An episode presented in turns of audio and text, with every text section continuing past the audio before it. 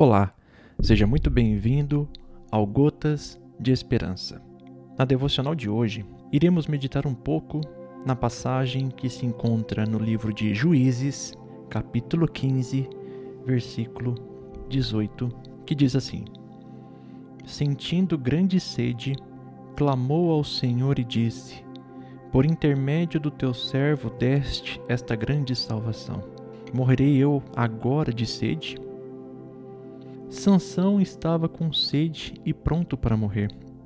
Era uma dificuldade totalmente diferente de qualquer outra que o herói havia enfrentado antes. Simplesmente ter sua sede amenizada não era um problema tão grande quanto se livrar de mil filisteus. Mas quando a sede veio, Sansão sentiu mais peso naquela pequena dificuldade do que nas passadas, das quais fora liberto de forma tão especial. É muito comum no povo de Deus, quando desfrutam uma grande libertação, achar que um pequeno problema é grande demais.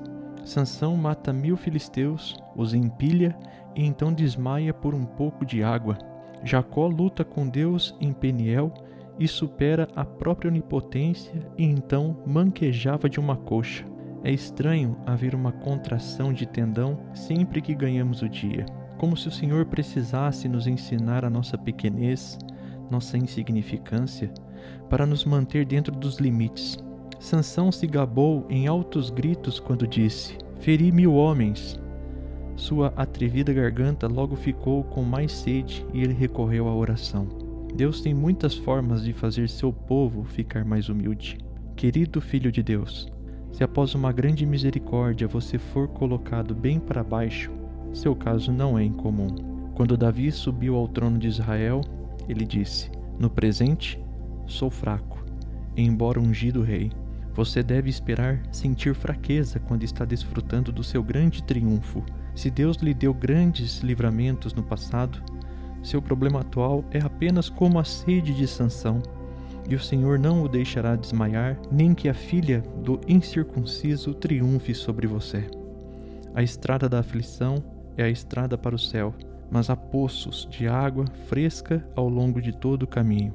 Então, irmão em provação, anime seu coração com as palavras de Sansão e descanse seguro-te que Deus irá livrá-lo em breve. E a minha oração nesse dia é para que Deus te dê conforto e descanso nas aflições de cada dia. Que Deus te abençoe e até o próximo.